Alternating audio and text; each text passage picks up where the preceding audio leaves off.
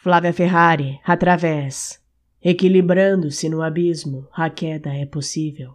Mas é mais provável que sigamos agarrados à corda, que dança sobre nossas cabeças, amarrada entre dois extremos que se mantêm firmes. Não cedem, não se deslocam, não se desmancham. Entretanto, se tirássemos os olhos do que nos sustenta, talvez vislumbrássemos um tombo compatível com a vida. Mas para isso, precisaríamos olhar na direção do que é invisível, bem abaixo dos nossos pés.